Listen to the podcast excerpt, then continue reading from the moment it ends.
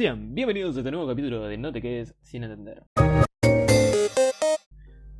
Bueno, después de no subir contenidos por dos semanas, vuelvo y hoy a hablar de podcast. Como todos los clientes se habrán dado cuenta, estamos en un podcast. En este caso, les voy a explicar qué significa y les voy a dar un poquito también de historia y de dónde viene la palabra.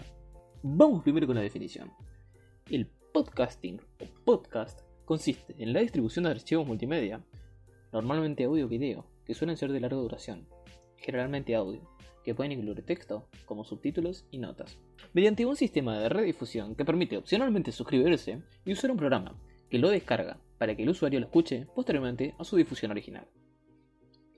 El término podcast deriva de la unión de las palabras iPod y broadcasting. Fue acuñado por primera vez el 12 de febrero de 2004 por un periodista inglés. Hace bastante, ¿no?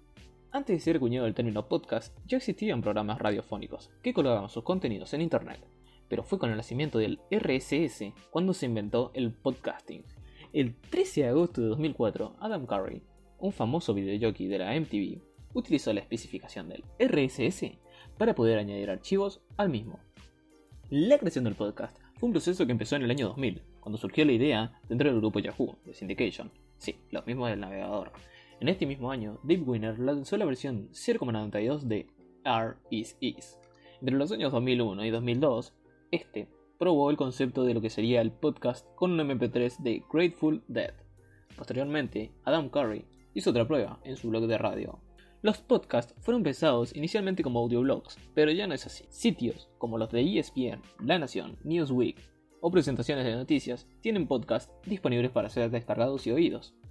Esto ha implicado el nacimiento de comunidades virtuales, pensadas como almacén, así como el desarrollo de múltiples herramientas que permitan acceder a estos contenidos desde cualquier dispositivo electrónico, ya sea un iPhone, un iPhone. Esto ha implicado el nacimiento de comunidades virtuales, pensadas como almacén, así como el desarrollo de múltiples herramientas que permiten acceder a estos contenidos desde cualquier dispositivo electrónico, ya sea un iPhone, un iPod, un Android y hasta una computadora. Esta expansión del podcast lo lleva a contener desde charlas o tutoriales, hasta música y conciertos. A nivel general, los podcasts tienen diversos y numerosos usos, especialmente desde 2010, con el auge de diversos programas que han facilitado la creación y la distribución de podcasts por internet. Bueno, ahora sí, esto se podría decir que fue todo por hoy.